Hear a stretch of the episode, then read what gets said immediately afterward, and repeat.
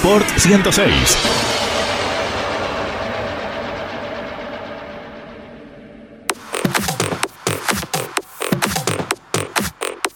Pero los Pumas hacen historia. Segundos le quedan. Va Nueva Zelanda. La última pelota de este partido. Juegan los All Blacks. Defienden los Pumas. Suena la sirena. Ahí está. Vuelve la infracción el árbitro. Todavía no se termina. Va a caer el telón en Parramata. No lo puede creer Montoya, Cueli. Disfruten, muchachos. Están consiguiendo algo que varios próceres del rugby argentino por H o por B no pudieron lograr. Y ustedes con todos los contratiempos encima lo están logrando. Ledesma, que no puede contenerse. Es un momento inolvidable para el rugby argentino. Ahí vendrá el remate de Mounga. Le pegó desviado. Por 10 ganaron los Pumas. Era una victoria de 10, señoras y señores. Los Pumas le ganan a los All Blacks por primera vez. Los Pumas leyenda. Se sacan de encima el estigma de no haber podido ganarle nunca a los hombres de negro. Patean el tablero de una manera sensacional y le ganan a Nueva Zelanda. Creíamos que no había mejor manera de arrancar esta quinta versión de Sports 106 que con el relato emocionante de Alejandro el Negro Cosia, el hombre que transmitió las alternativas de lo que fue la gesta más importante quizás del último tiempo del rugby argentino y una victoria histórica, porque es la primera vez que se le gana a los hombres de negro, lo decía Alejandro Cosia en el relato, y es la primera vez que el rugby argentino le gana finalmente a Nueva Zelanda. Me parecía que no había mejor manera de arrancar que justamente repasando este hecho deportivo, que probablemente sea el hecho deportivo de este 2020, un año bastante reducido en actividad deportiva, pero un año que ha traído justamente esta gesta del rugby argentino en este programa que arrancamos, que se llama Sport 106. Mi nombre es Santiago Graciolo y estoy junto al señor Martín Parise y a la señora Eliana Dramicino, a quien saludamos y les damos las muy buenas noches. ¿Cómo andas, Eli? Hola chicos, la verdad que nos da como siempre mucho gusto de encontrarnos en cada, en cada martes hablando de, de sport y hablando de deportes. Y bueno, coincidimos un poco que, que el relato, que digo, cómo nos, nos, nos da la piel, de, la, la piel de gallina, más allá que a veces uno no, no vea el rugby tan cotidianamente o, o no sea un deporte, al menos en, en mi caso, que sea demasiado cercano, pero digo, tanto el relato y la emoción de, de quien eh, llevaba adelante esas palabras y después uno veía las imágenes de lo que fue esta victoria de, lo- de los Pumas y nos parecía ideal arrancar, como vos muy bien lo dijiste, Santi, este, este programa de esta forma. Así que, como siempre, el, el placer de compartir esta hora de radio con ustedes. Señor Martín Parise, Buenas ¿cómo le va? noches. ¿Cómo les va? Bien. Eh, coincido plenamente con, con ustedes. Eh, la verdad que es una gran victoria para el rugby y para el deporte eh, argentino. Em, fue, fue histórico y eh, coincido en que es uno de los hechos de este 2020. No sé si les parece mm, meternos con el audio de, mm, de Basta Rica. Sí, un alguien que, quizás le dé contexto y una explicación más profunda a, lo que comentamos desde, desde Sport 106, lo que fue este triunfo. A ver, vamos a darle desde aquí primero un contexto. Para que se dé una idea de lo que se generó o de lo que logró Argentina, bueno, Argentina ya ha derrotado en las diferentes los diferentes representativos de cada deporte a Brasil en el fútbol, a Estados Unidos con jugadores de la NBA en el básquet y a Nueva Zelanda en rugby. Es como que en esas tres disciplinas le ganó un representativo nacional a cada uno de, digamos, de lo que se considera la elite o el oponente. Lo mejor de- de lo mejor de que, que podía estar enfrente. Eh, es el tercer país en toda la historia del deporte masculino que logra esta como triple corona. Eh, lo había logrado también Australia y uno rápidamente Australia no lo tiene dando un golpe en el fútbol, quizás eh, de haber vencido a Brasil. Bueno, hay justamente que, que repasar eh, en qué competencia, quizás fue una competencia de menor relieve, una Copa de Confederaciones o algo similar. Eh, pero sí, sí lo tiene más claro Australia en cuanto al rugby y al básquet. Y Francia es el otro Francia. país, junto a Argentina, Y Australia, bueno, Francia es el otro que ha logrado vencer a cada uno de esos representativos, como para darle un contexto de, de la importancia que tiene, ¿no? De, Argentina se mete ahí en ese, ese trinomio de países que de alguna manera se han dado el gusto de alguna vez en su vida de vencer a los mejores de la disciplina en estos deportes que mencionamos. Brasil el fútbol, básquet con jugadores de la NBA, eh, ese es el detalle más, eh, Más sobresaliente, y Nueva Zelanda o los All Blacks en el rugby. Eh, pero Martín comentaba sobre la opinión que tenemos de un hombre especializado en la disciplina, que es el hombre Diego Bastarrica. Que Es el señor rugby, El es el señor rugby, es la voz del rugby en la radio, lo hemos escuchado durante todo este año hablar de, de un año que ha sido muy difícil, porque era hablar de un deporte que poca actividad tenía, y él un poco siempre nos ponía en, a tono de más que nada la, la actividad de los Pumas y del rugby a nivel internacional, pero, pero bueno, nos parecía importante tener la palabra de él hoy eh, un poco desde, desde muy, muy más adentro, más cercano, eh, la mirada de lo que significó para los amantes del rugby este gran triunfo de los Pumas, así que si te parece y les parece chicos, lo escuchamos a Diego Bastarrica. Rugby. Los Pumas vencieron a los All Blacks por primera vez en su historia, por 25 a 15 con todos los puntos realizados por su pateador Nicolás Sánchez, el seleccionado nacional venció holgadamente al múltiple campeón del mundo con todas sus figuras. A pesar de no haber tenido competencia en todo 2020, los argentinos pusieron todo, físico, técnica, pasión y táctica, para afrontar este encuentro. El conjunto no jugaba oficialmente desde el Mundial de Rugby de Japón, hace más de 400 días, con pandemia de por medio y con solo 14 días de entrenamiento grupales. Además de, de, las cuestiones físicas y psicológicas que se trabajaron durante este año, es evidente que se hizo mucho hincapié en el estudio del rival para anularlo y sacarlo de su ritmo de juego. El partido, que forma parte del Tri Nations Cup, en su tercera fecha, dejó a los Pumas segundo en la tabla, el próximo sábado a las 5.35 se enfrentarán a los Wallabies, el seleccionado de Australia, el anfitrión y el tercero en disputa. Ahí está, eh, mencionaba 5.35, 5.45 lo dan en otros medios, pero es eh, el amanecer de, del sábado lo que va a ser el próximo compromiso que tendrán los Pumas, el seleccionado nacional de rugby eh, frente a Australia. Una Australia que en el comienzo de este Tri Nations, recordemos que esta históricamente esta competencia era tres naciones, eh, hasta que se suma Argentina. hace un par de temporadas Argentina. Entonces pasa a denominarse Rugby, Championship.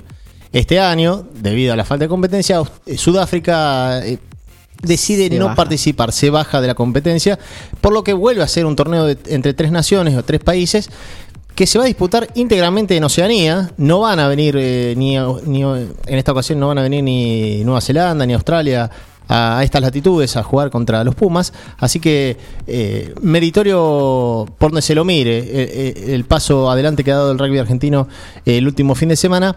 Y mencionaba justamente que en la primera fecha de este Tres Naciones, Nueva Zelanda había vapuleado a Australia por 43 a 5. Entonces no es que enfrentó a una versión quizás disminuida de las individualidades con algún jugador. No, no.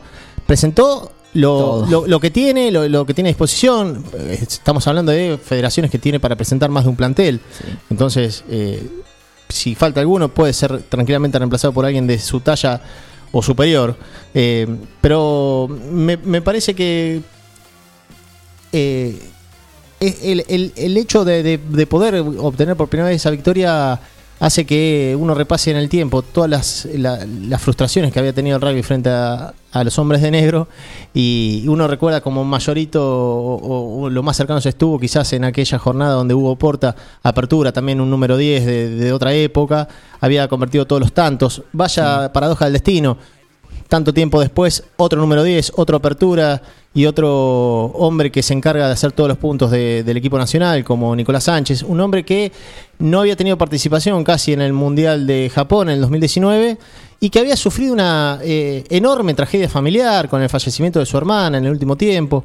Eh, eh, estos guiños que tiene a veces el destino, que una cosa no suple la otra, pero quizás poder ser el responsable, quizás el líder de esa gesta deportiva, de alguna manera será un bálsamo eh, en cuanto a lo deportivo para Nicolás Sánchez y seguramente para Mario Ledesma como técnico de los Pumas, junto a todo el equipo nacional, liderado por el capitán Pablo Matera, que va a tener justamente una próxima participación el próximo sábado 5.45 de la mañana, bien tempranito en el amanecer. Eh, usted que anda ya levantado a esa hora, que, ya está clareando y, que el sol ya está asomando feo. Así que tranquilamente. ¿O no se acostó? ¿Cómo, perdón? O quizás no se acostó todavía. No. Eh, conteste usted, no voy a darle la continuidad. Estoy, estoy, durmiendo. Suelo mirar después de. No, no miro en vivo, miro eh, on demand, sería. Eh, diferido. Diferido, sí. Bien. Eh, el hombre ya consume la carta. Los deportes creo que todavía son una, disciplina que se tiene que consumir en vivo. Sí, sí, pero bueno. Porque lo peor que puede pasar es que te enteres por alguna notificación, algún mensaje de un resultado y ya te da como atractivo, ¿no? Bien, eh, creo que hemos pasado eh, ya revista con esto de lo que fue la, actuación del rugby argentino y anunciando también lo que va a ser el próximo fin de semana, cuando enfrente a Australia a partir de, de las 5.45 eh, del próximo día sábado. Si les parece, eh, vamos a ir desarrollando un poco las actividades deportivas a lo largo de la jornada y, anunciando un poco lo que ha sido este martes 17 de octubre, de octubre, 17 de noviembre, y ya se nos cae el calendario encima porque estamos prácticamente a un mes de, de Navidad. la Nochebuena y ya, ya, ya mi cumpleaños, Navidad mi cumpleaños. Ya estamos en el 2021. ¿Usted cumple el 25 de diciembre? Sí, soy como Jesús. ¿Cómo que dijo, perdón? Sea con Papá Noel. Es increíble el momento que nos acaba de regalar. Jesucito Parise. Out of context sería en Twitter. Sí. Eh, está bien, está bien. algún día vamos a hablar en detalle lo que significa, ¿no? Tener un cumpleaños un 25 de diciembre. Los pros y los contras, ¿no?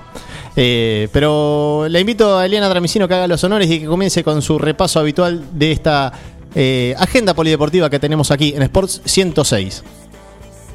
Si les parece, hablamos eh, de BMX, ¿sí? Vamos a, ponernos un poco a, tono en lo que se puede venir, sobre todo en el, año que viene, que tiene que ver con, los Juegos Olímpicos y con actividades que quizás empezamos a verlas en momentos en donde dan, se dan este tipo de, deportes y que bien, que si bien se dan durante todo el año, nosotros los empezamos a mirar o empiezan a hacer noticia cuando tiene que ver con algún acontecimiento internacional, lamentablemente, pero bueno, lo cierto que el BMX, hablamos de eh, esta actividad que tuvo buen regreso a las competencias para los argentinos porque estuvieron consiguiendo la posibilidad de subirse al podio en el retorno a la actividad, esto fue en los Estados Unidos.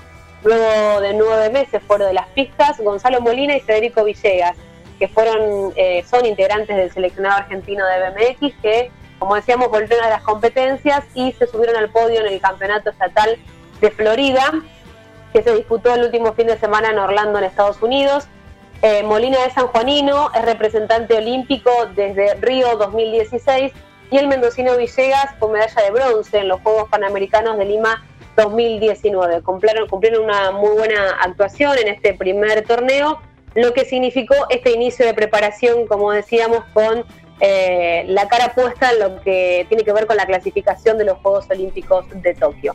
En la primera fecha del campeonato, Molina se colgó la medalla dorada en la categoría Elite, mientras que Villegas finalizó muy cerquita del podio logrando el cuarto lugar. En la segunda jornada ambos subieron al podio, Molina quedó segundo, eh, quedando con la medalla plateada Villegas. Y de esta manera la posibilidad, como decíamos, de esta preparación, después de un largo eh, periodo de, de, descanso obligado, lo cierto es que los raíces argentinos son candidatos para poder conseguir el pasaje a Tokio, iniciaron esta pretemporada de preparación en Estados Unidos, van a continuar también en ese país con un nuevo torneo del 26 al 29 de noviembre, donde el BMX argentino tiene eh, un lugar muy importante a nivel internacional, así que con las esperanzas puestas en Tokio, pero con esta preparación en suelo norteamericano. A ver, algunas cosas que le tengo que consultar, porque usted, eh, desde su lugar de experta quizás en el rubro polideportivo, eh, lo, da por hecho que nuestra audiencia está empapadísima de BMX.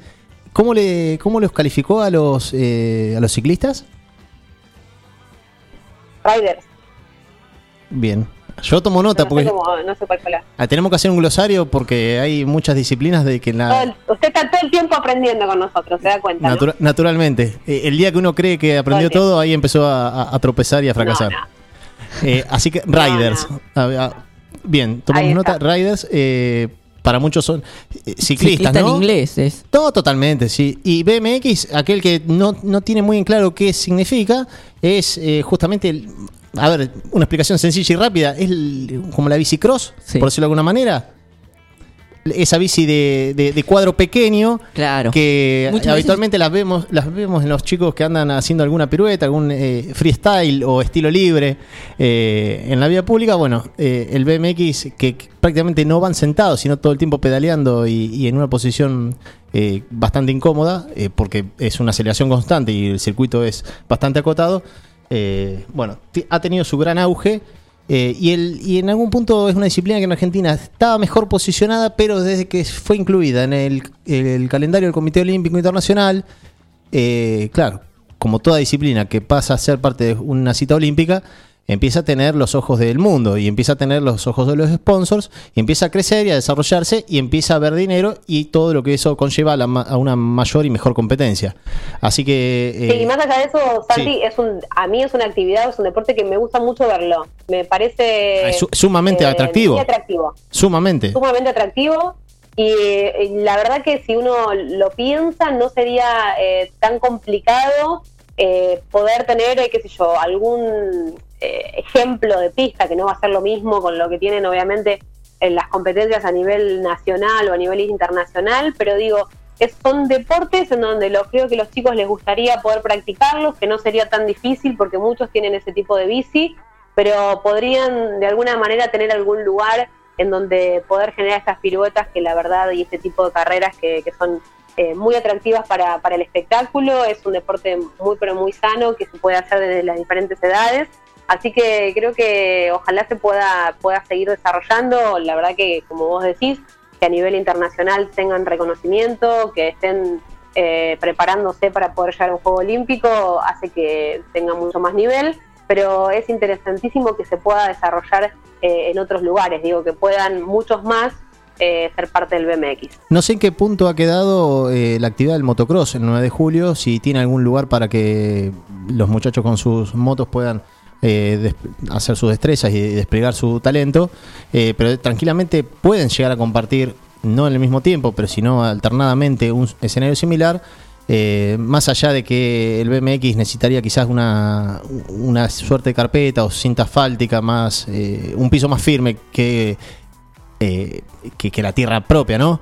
Pero tranquilamente por el dibujo de, de- los circuitos podrían ser disciplinas que, que convivan en algún predio, algún lugar que, que se le destine eh, en estas, en este, dist- en, el distrito, en la ciudad o en, o en otro lugar que, que así lo requiera, ¿no? Me, me parece que es, además, justamente una disciplina con tracción a sangre.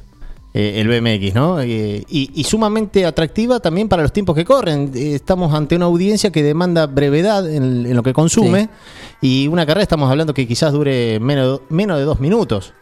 Eh, entonces, hasta para las redes sociales es sencillo de, de poder comunicar una carrera de MX, ¿no? Eh, pero bien, eh, la actividad de, los riders argentinos de la mano de Eliana Dramicino que nos contaba lo que había sido la participación de los representantes nacionales. Señor Martín Parise, usted tiene la representación argentina en otra disciplina. Así es, vamos a hablar de tenis, representación 9 juliense eh, en el mundo. Vamos a hablar de Mariano Navone que está compitiendo en un torneo de Egipto, se llama M15 de Sharm Sheikh y em, hoy eh, compitió primero en singles donde pudo ganar. eh, le ganó 7-5-6-4 a eh, Rafael Collington de Bélgica. Luego em, en dobles perdió con, con, su con su pareja, con Benjamín Doe. Fue 6-1-7-6. Bueno, eh, contra Mart- eh, Martín Biesruk y eh, Matu Sentiukmar. Complicado los, los nombres, pero eh, vamos a lo importante, el singles, porque ganó y mañana vuelve a competir, se metió en la quali eh, del torneo, así que vamos a, a seguir los pasos de, Mariano Nabone. Obviamente agradecemos a Pablo Porati, Juan Jara, que nos sirvieron de fuentes para dar esta información. Eh, pobre Martín, le tocó justamente dar eh, tenistas de nacionalidad hindú, bielorrusa. eh, la verdad que nada, sencillo. Hubiera, hubiera preferido algún latinoamericano o el apellido algún... de los tenistas es bravísimo. Bueno, justamente es una actividad cosmopolita, ¿no? Entonces po- podés encontrarte con, con estas eh, sorpresas. Eh, estaba mirando justamente, está en Egipto, debe querer avanzar lo máximo que pueda en el cuadro Mariano Nabone, eh, pero es un lugar que uno también debe tener el deseo de poder aprovechar la estadía para conocer algo más. Temperatura agradable, uno cree que siempre hace calor por el tema de que si uno asocia a Egipto rápidamente, las pirámides, el desierto.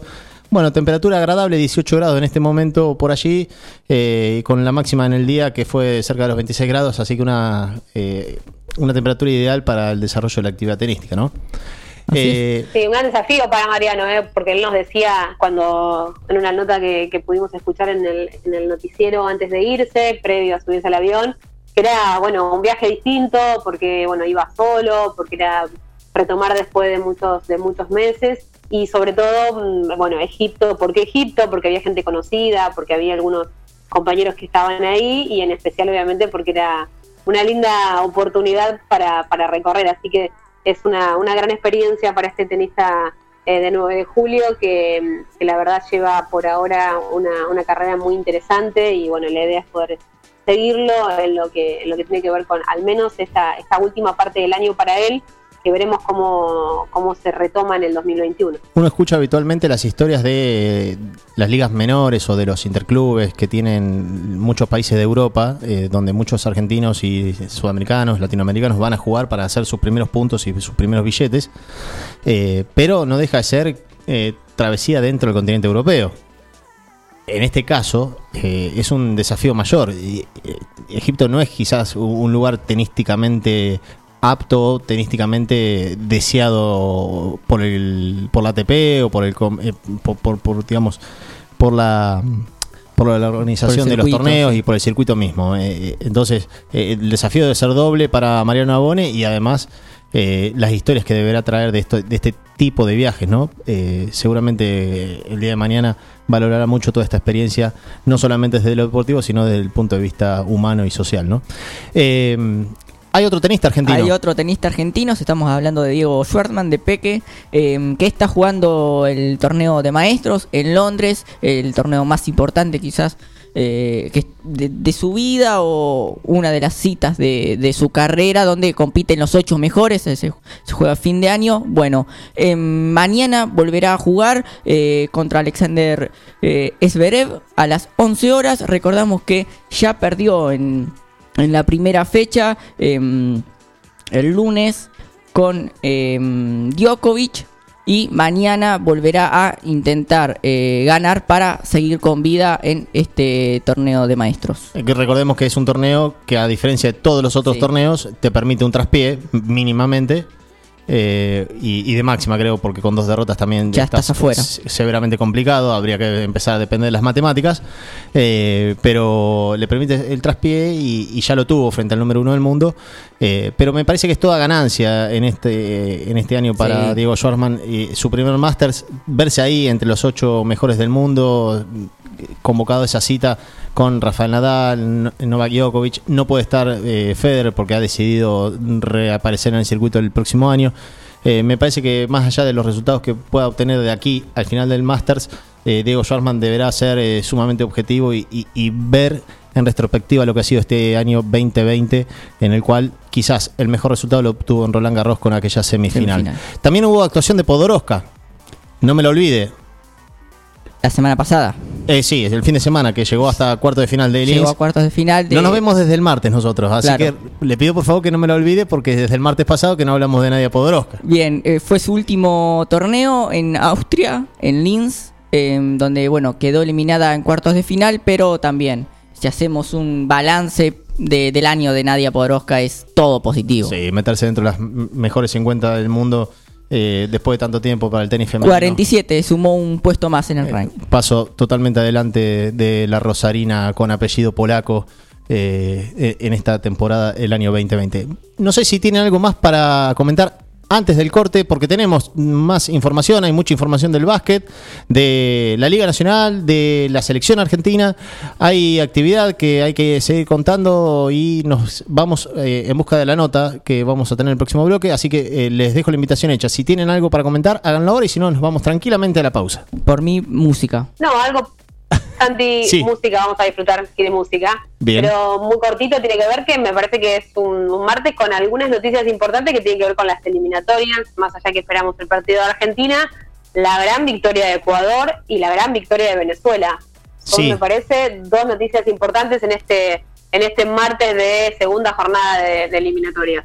Sí, sí, a ver, eh, quiero mirarle la cara a cada uno de aquellos que desacreditaron y menospreciaron el trabajo de Gustavo Alfaro, que quizás no es lo más vistoso que se quiera de una línea eh, futbolística o de una escuela de fútbol, pero Gustavo Alfaro es un hombre que te ordena la casa y busca el objetivo para el que es convocado. Eh, cuatro partidos, cuarta fecha, Sí. tres triunfos. Y creo que por esas cosas que tiene el fútbol no obtuvo un puntito al menos en la visita a la bombonera en la primera fecha frente a Argentina. Eh, recordemos que aquella vez Argentina ganó con un penal que se le dio a la selección, eh, penal al fin, pero eh, son circunstancias que ya hemos visto que en las eliminatorias pueden no suceder. o pueden ocurrir fallos arbitrales de manera involuntaria. Bueno, Ecuador ha obtenido la tercera victoria de estas eliminatorias y se posiciona de manera muy alentadora y expectante de cara a lo que es la clasificación al Mundial de Qatar. Eh, re- repasamos la, un poco lo, cómo está hoy la tabla. Bueno, Brasil tiene 10 puntos, es el líder con 4 partidos jugados. Va a jugar, eh, eh, está jugando, perdón, van 30 minutos del primer tiempo eh, en Montevideo frente a Uruguay, empatan 0 a 0.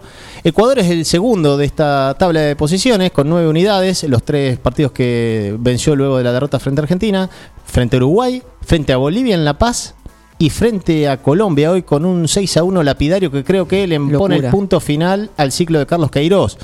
Queda mucho de aquí al año que viene a las eliminatorias que van a reanudarse eh, el, el próximo año. Y me parece que el balance que tiene que hacer la dirigencia colombiana de estos últimos dos partidos, el otro día 3 a 0 frente a Uruguay como local y hoy 6 a 1, nueve goles en dos partidos, me parece que además con el potencial que tiene Colombia, tiene un equipazo, si uno repasa las individualidades que ha convocado Queiroz, el técnico portugués, Colombia no puede tener este rendimiento. Eh, bueno, seguimos repasando, Ecuador 9 puntos, decía, en segundo lugar, Paraguay está tercero con 8 unidades. Eh, que va, está ganando. Está ganando eh, con gol de Ángel Romero, eh, que no debería estar jugando este partido por, por una cuestión de lo que ocurrió en la cancha de Boca frente a Ezequiel Palacio y aquella jugada temeraria donde eh, lo, lo lesionó el jugador argentino. Eh, está venciendo Paraguay 1 a 0 a Bolivia en Asunción con gol de Ángel Romero, decía, y llega a 8 puntos. Uruguay eh, Argentina 7 unidades. Argentina eh, se le no se le digamos, Argentina tiene que jugar hoy a la noche frente a Perú a las 21:30, pero a Uruguay se le está computando este empate parcial ante Brasil.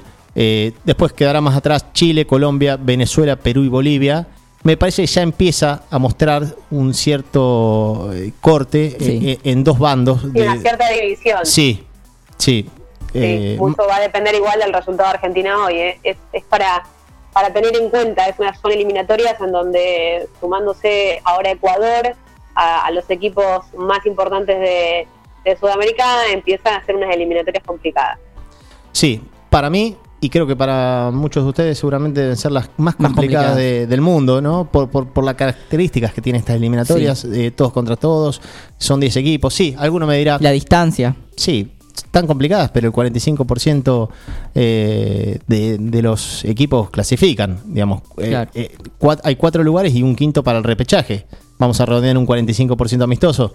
Eh, es mucho, teniendo en cuenta la, la cantidad de equipos participantes, pero son todos equipos que después van a los mundiales y, y no se vuelven en primera ronda como algún equipo europeo de segundo nivel.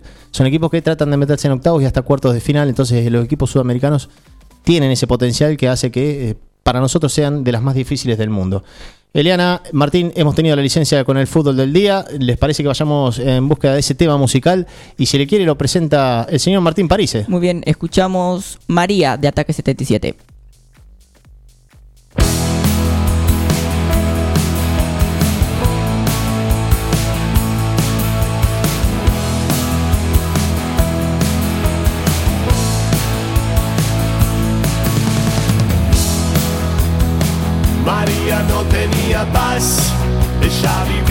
Puro rock. De la fachada paternal y de regreso al monobloc. Es la más dura del normal y en soledad suele sufrir. Tan nena y tan mujer fatal, primero amar, después partir. Pedro era un pibe del montón, pero la hacía sonreír. María se quedó algunas noches a dormir y se dejaba acariciar y se olvidaba del dolor. Se solía preguntar si eso podía ser amor.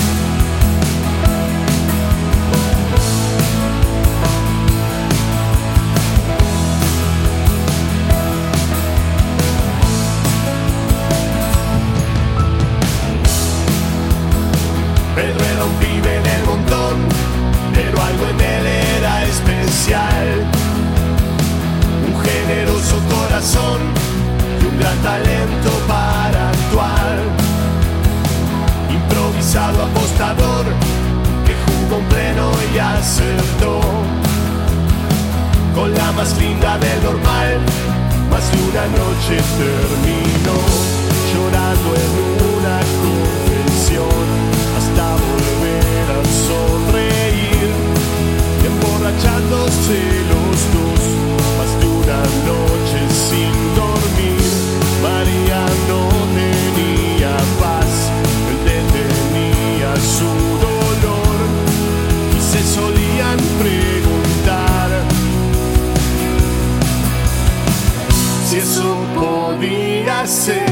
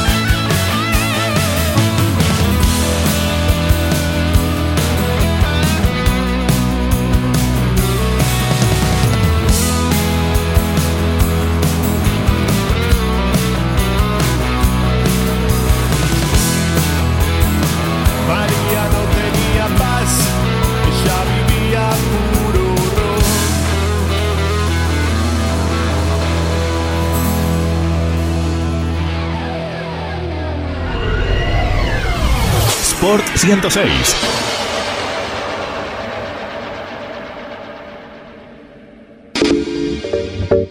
¿Querés darle un toque distinto a tu casa sin gastar mucho dinero? En Mueblería San José te ofrecemos una amplia variedad de muebles de pino, objetos de mimbre, cortinas de junco a medida, adornos, cuadros y todo lo que necesitas para poner lindo tu espacio o hacer un regalo.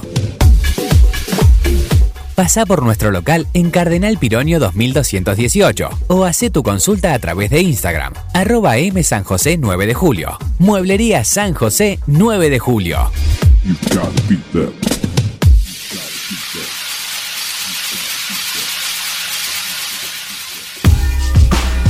¿Estás buscando una oportunidad de desarrollo profesional y crecimiento económico? Gigot incorpora emprendedores. Nos caracteriza un amplio folleto de productos para el hogar y cosméticos. Además, somos una empresa 100% argentina, con más de 40 años de experiencia. Atención, las primeras cinco personas que llamen después de este aviso tendrán beneficios. Sumate. Teléfono de contacto 2317 451 518 Julieta o 2317 446 179 Graciela.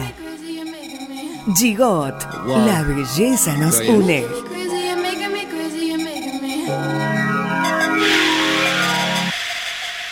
Somos Avalian. Estamos acá para darte una cobertura médica que te proteja en cada paso que das, para que puedas seguir haciendo eso que está en tu naturaleza. Mirar hacia adelante. Avalian. Cuidarte para lo que viene. Doctor Cristian Lorenzoni. Estudio Jurídico Integral. Divorcios, sucesiones, laboral, cuota alimentaria, contratos en general, responsabilidad y privacidad. Doctor Cristian Lorenzoni. Celular 2317 620 617. Mail cristianlorenzoni 758 arroba gmail.com. Aprendimos a valorar la vida al máximo, que estar protegido no es tener miedo y que aunque estemos separados, estamos más unidos que nunca.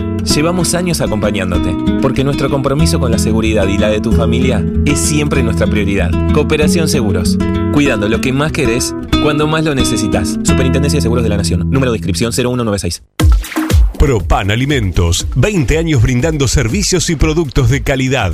Una reconocida empresa proveedora de materia prima para panaderías, repostería, heladerías, roticerías, restaurant, fábrica de pasta y más. Propan Alimentos dispone de logística propia, con cadena de frío para brindar un servicio ágil y eficiente. Propan Alimentos, ventas al 2317 536 148. Estamos a tu disposición.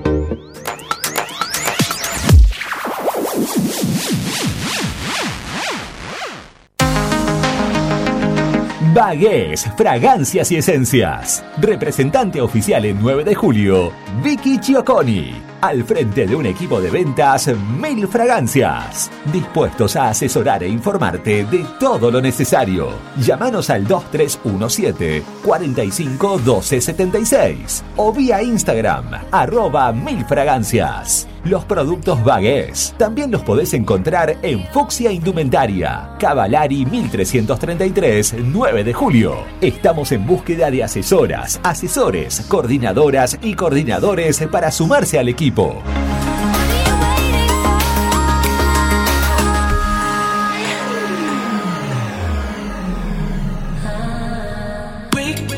Carnicería Los Nenes, de Carlos Rombaus. Tiene la mejor calidad en carnes de novillo y vaquillonas. También pollo, cerdos y excelentes chacinados. Carnicería Los Nenes, Santiago del Estero 390, 9 de julio.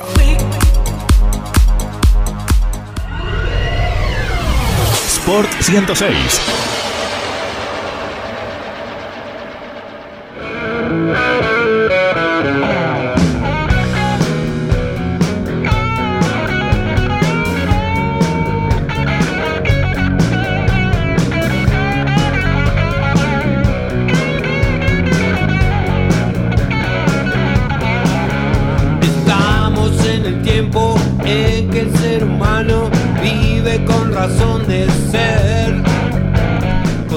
Bien, continuamos en Sport 106, eh, en este quinto programa de un programa que se puso como premisa tratar de dar un pantallazo de cada disciplina polideportiva que tenga el distrito, la provincia, el país y el mundo. Y en eso estamos, tratando de llevarles un poco de cada disciplina y tratando de contarles de qué va cada una de ellas en esta eh, temporada que ha sido atípica para muchas de ellas, algunas más golpeadas que otras, algunas con un protocolo más severo que otras, pero disciplinas que de a poco van eh, reanudando su actividad y van encaminando lo que va a ser seguramente una temporada 2021 un poco más eh, optimista después de lo que ha sido este año. Y una de ellas es el boxeo y me parece que es oportuno hablar con el presidente del club. Eh, Clan Ferrario, eh, estamos hablando o estamos en comunicación con Elías Pino, a quien saludamos y le, damos la bienvenida a Sport 106. Santiago Graciolo es mi nombre, me acompaña Martín Parise y eh, quien estará seguramente participando de la conversación será Eliana Dramicino. Elías, bueno, te queríamos consultar. ¿Cómo está hoy la actividad del club? ¿En qué punto se encuentran y cómo ha sido un poco el balance de este año? Hola Santiago, ¿cómo andás? Bien. Ahí se escucha. Sí, Bien. perfecto. Bien, mira, este año, bueno, nada como en todos los deportes, como vos bien lo dijiste. Eh, a lo primero, cuando arrancó esta pandemia, arrancamos a entrenar con algunos boxeadores por mediante Zoom, cada cual desde su casa. Y después, a medida que se iban habilitando las, las tareas y eso, bueno, ahora actualmente están entrenando solamente los, los chicos que van a competir. Eh, la parte recreativa no. Así que bueno, estamos con esa tarea y preparándose el 12 de, de diciembre estaría peleando, boxeando Kevin Zárate en, en Córdoba, en Río Cuarto. Ajá. Ese es el objetivo, digamos, de alguna manera ir preparándose para ya tener eh, velas boxísticas o combates en algunos casos. Sí, sí, aparentemente se van a ir abriendo, sí, creo que es sin público y bueno, por ahora solamente el profesionalismo, no creo que los amateurs eh, se larguen, no creo, no va, me parece a mí que lo veo, lo, va, yo de mi punto de vista lo veo mal porque los chicos no están entrenando, nada más. Eh, eh, estamos en Pero- comunicación. Ah, perdón. Sí, continúa. Sí. Eh, no, no, que creo que por ahora el amateur no va a arrancar. Yo calculo que va a arrancar el profesionalismo nada más. Que ya hay, de hecho, ya hubo peleas y bueno, el, el 12 que vamos a tener la oportunidad y la suerte de que eh, Kevin, representando a 9 de julio del Clan Ferrario, esté en Río Cuarto. Bien, eh, estamos en comunicación con Elías Pino y hemos escuchado de varias disciplinas que se han capacitado, han seguido activos de alguna manera a través de la plataforma Zoom o con videollamadas. Eh, estamos hablando justamente del boxeo, eh, uno de los deportes eh, por naturaleza de mayor contacto. ¿Cuánto le ha, le ha podido sumar esta modalidad de entrenamiento a distancia y qué le faltó seguramente a la disciplina? Sí, como vos decís, me faltó obviamente el contacto, pero bueno, eh, principalmente la parte anímica y la parte psicológica con los chicos de estar en contacto y de, y esa motivación de no entrenar tan solos como, como, como entrenar en su casa. Eh, era cuestión de que ellos ponían el celular apuntando al lugar donde entrenaban y nosotros desde nuestra casa como técnico guiarlos y, y ayudarlos y escucharlos y hablar y la parte psicológica. No se pudo hacer mucho, pero bueno, antes que no hacer nada, eh, todo suma, siempre un poquito, sea lo que se haga, suma. Así que, por lo menos, bueno, y después empezamos a entrenar en el gimnasio, los dos profesionales, en dos turnos distintos, uno iba al mediodía, el otro a la noche, y ahora hace poquito se sumaron algunos amateurs más, pero solamente, eh, como te decía, los chicos que van a competir. Elías, ¿cómo te va? ¿Cómo, cómo va? Y bueno, gracias por el, por el tiempito para compartir. no ¿Cómo, problema. ¿Cómo está? ¿Cómo está Kevin y, y qué, qué podemos saber del rival? Digo, ¿qué pelea eh, se enfrenta, digamos, eh, teniendo en cuenta, bueno, todo este parate y, y la vuelta a- al, al ring? Bien, mira, Kevin está bien, físicamente siempre lo digo, es una máquina entrenando, un chico muy disciplinado, así que físicamente está muy bien. Eh, lógico que ahora lo que le está faltando es la parte de guanteo, que bueno, ya van a empezar a retomar, a ir a, a lo mejor viajar a Junín. Yo le había hablado a Luis, el papá que, lo está entrenando, le había averiguado para poder guantear con unos chicos en Trenquelauquen, que habían sido sparring de Fernando Sayago también. Eh, a lo mejor pueden ir a, a, a Pigüé, a lo mejor hacer guantes allá. Eh, falta ahora la parte final, es como si fuera en el fútbol, eh, jugar esos picaditos que hacen, bueno, nos está faltando eso, eh, pero va a llegar bien, yo creo que va a llegar muy bien, físicamente, anímicamente, él está muy bien, así que eso es importante. Y, y bueno, yo creo que, que, que va a andar muy bien Kevin. Como te digo, la- eh, lo que vos me preguntabas del rival, mira, justamente lo cambiaron, iba a pelear con un tal, me parece que era Vallejo, bueno, ahora no me acuerdo, de La Plata, la categoría iba a ser en mediano, 72 kilos, y mejor para mí, viéndolo, eh, es mejor una categoría menos y justamente se va a cambiar y creo que van a estar en una categoría menos, hasta 69 kilos. Así que esa categoría le va a sentar bien a Kevin, porque él está muy bien físicamente. ¿Qué estamos hablando? Va a ¿De, dar me- el- de Va a dar medianos? el peso bien. Sí, va a dar el peso bien, así que yo creo que va a andar muy bien Kevin. ¿Qué tal, eh, Elías? Martín Parise te saluda. Quería preguntarte justamente por las características de, de Kevin. Eh, ¿qué, qué nos puedes eh, contar de él, de su forma de boxear? Sí, mira, las características de Kevin es un chico que va al ataque, pero también es un, un chico inteligente que mm, en las peleas largas a él le gusta estudiar al rival en el primer round. Eh, un chico fuerte que puede tanto contragolpear como atacar, como ya te digo, eh, y está muy rápido y tiene pegada. Chico un boxeador completo, es bastante completo Kevin.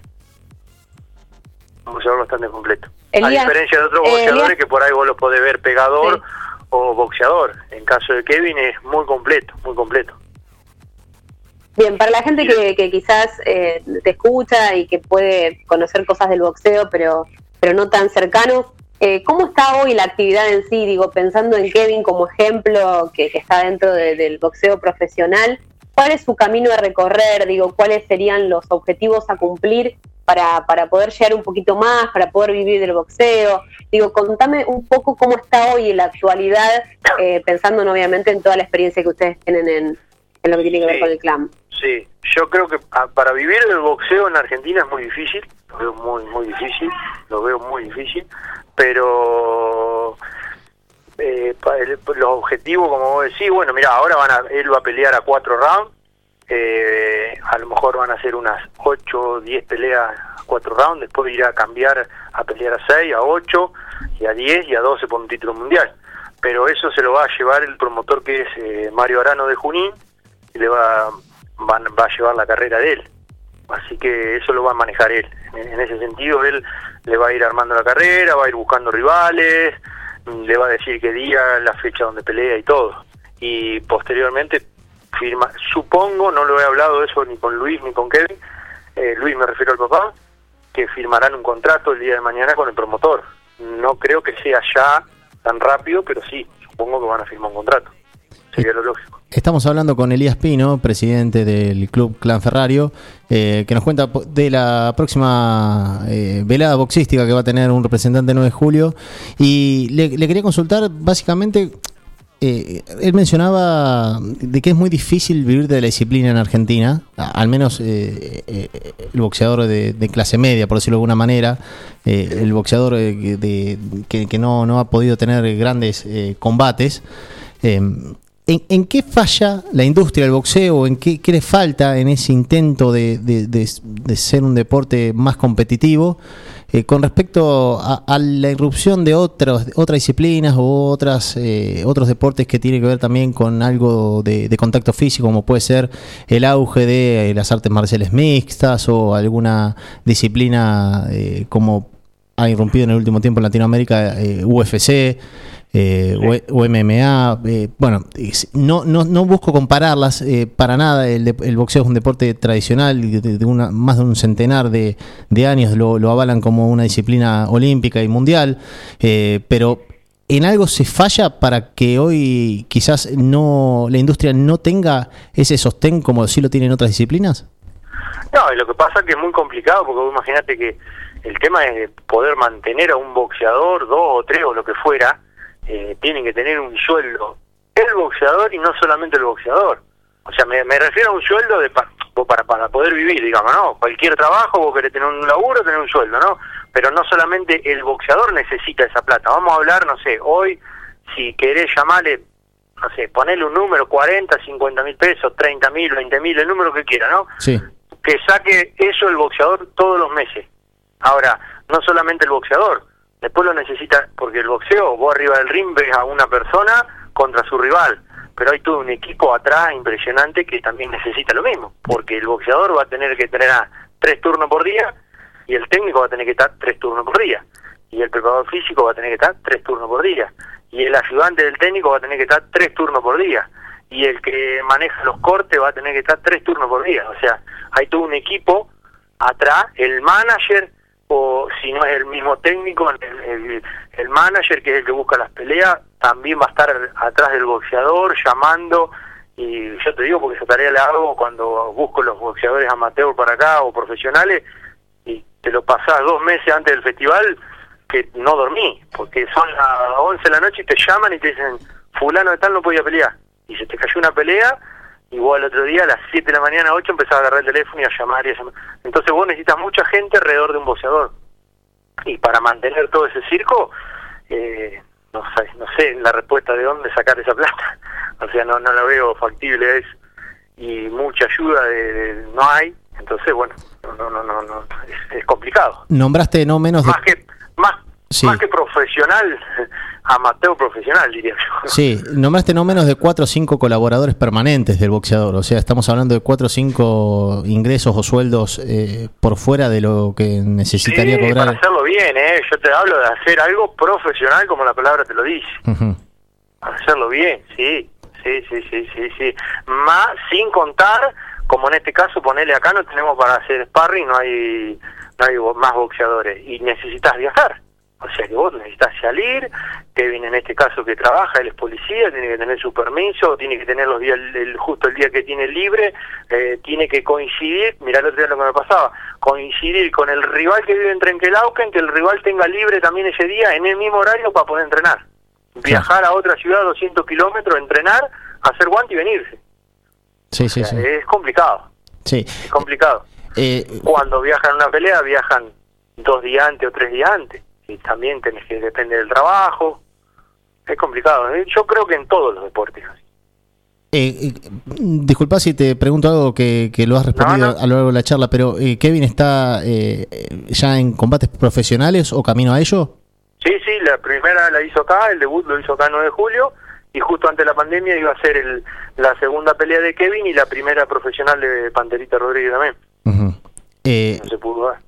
A ver, toda esta charla que se está dando con Elías Pino, eh, para darle un contexto también, eh, estamos hablando de un deporte como el boxeo que es probablemente la disciplina que más medallas en la historia de los Juegos Olímpicos le ha dado a Argentina. Sí. Y a los Juegos Olímpicos desde hace unos años, varias, varias ediciones, van los boxeadores amateur. Por, por restricciones que impone el Comité Olímpico y, y- y porque consideran que no es lo mismo un- un- la preparación de un amateur que un profesional. Eh, con este panorama que describe Elías, eh, no es muy favorable o muy eh, promisorio el, el futuro del boxeo argentino en las próximas citas olímpicas o, o veladas de- del boxeo amateur. No, no, no, aparte es muy complicado porque vos imaginate que vos formás un chico, lo entrenás y lo preparás y él te conoce a vos y vos lo conoces a él y vos estás todos los días con él y el día de mañana te dicen, bueno, tenés que ir al Juego Olímpico y va con otro técnico. O sea, no tenés la posibilidad ni de ir vos tampoco con él. Es complicado y por eso nadie quiere mandar a los boxeadores a... Eso, tuvimos una, tuvimos una reunión por Zoom con la federación y yo planteé eso.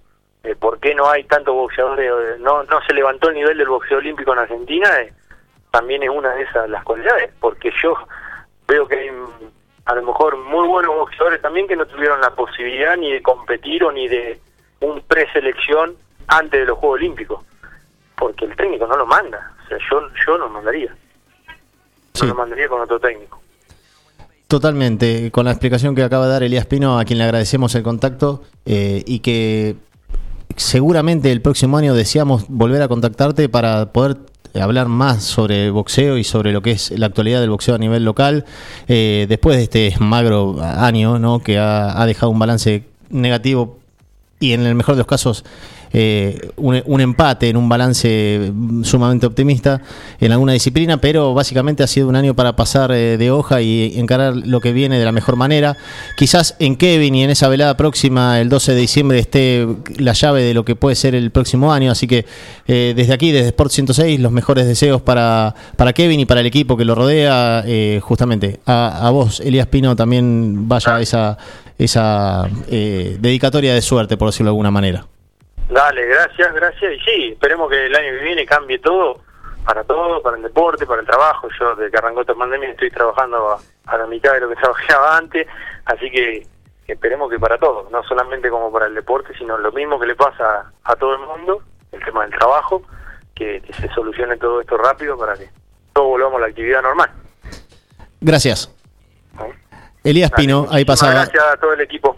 Por favor, gracias a vos por tu tiempo. Elías Pino pasaba el presidente del Club Clan Ferrario, que nos comentaba un poco la actualidad del boxeo en la ciudad y lo que va a ser la presentación del crédito local. Kevin, eh, el, eh, Kevin Zárate el próximo 12 de diciembre, eh, cuando vaya por su segunda pelea profesional. Eh, estamos entregando el programa porque ya llegamos al final y vamos a ver si nos quedó algo. Eliana, no sé si algo para comentar. Dos cositas rapidito. La primera tiene que ver con que vamos a seguir hablando del Clan Ferrario porque es una institución que trabaja y mucho eh, socialmente para el deporte de 9 de julio y que ha podido sostenerse en este año, que ha sido un año muy complicado para todas las instituciones deportivas. Así que seguramente vamos a seguir eh, hablando no solo de los boxeadores eh, profesionales, sino también de los muchos amateurs que pasan eh, por día en cuando la situación es normal, ¿no? En el gimnasio. Y por otro lado, juega Argentina, me imagino que gran Martín Parise tendrá la formación para recordar para aquellos que eh, quieran prenderse en un ratito nada más y, cómo van los resultados de Brasil-Uruguay. Bien. eh, Brasil está ganando 2 a 0 a, a Uruguay. Y eh, Bolivia 2 a 1 a Paraguay. Están en entretiempo. 21 a 30 juega Argentina-Perú. Armani, Montiel, Martínez Cuartas, Otamendi y Tagliafico. De Paul, Paredes y Lo Celso en el medio campo. Messi, Lautaro Martínez y Nico González será el 11 titular confirmado por Lionel Scaloni. Bien, ahí pasaba la actualidad de las eliminatorias. Nos vamos a estar recontrando el próximo martes. Escúchenos si quiere. Esta repetición estará el próximo viernes a las 13 horas. Y quedará también pendiente una charla con el propio Néstor Ferrario. Porque si este programa es polideportivo, también Néstor Ferrario tiene su costado de, de hombre del polideportivo por varias disciplinas, no solamente el boxeo. Pero seguramente será parte de algún programa, alguna entrevista que podamos tener con él. Eh, Eliana, ha sido todo desde aquí. Ve- 21 horas ya han dado en la República Argentina, así que es momento de entregar para que el director- Quedamos Sí. bien con el director en punto o clock. No hablen más, así no nos reta. Sí, 21 a 01 Ya nos en marca este el punto, momento. ya nos y, marca el punto. y con esto nos, saca, nos acaba de sacar la cartulina amarilla. eh, estamos amonestados para el próximo programa. Así que bueno, eh, señor Martí Parece, un, Un placer, placer enorme enorme. haber sido otra vez compañero suyo en esta emisión de Sports 106. Nos encontramos el martes próximo. chao, buena semana. Buena semana. Hasta luego.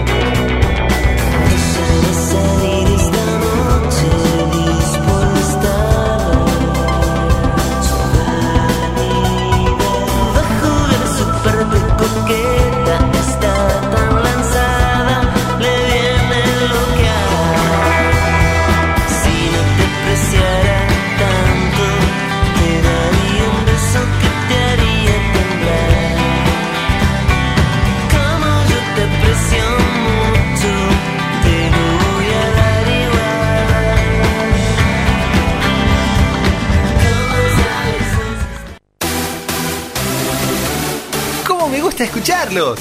Forti FM 106.9 MHz. Somos Actitud de Primavera Sonora.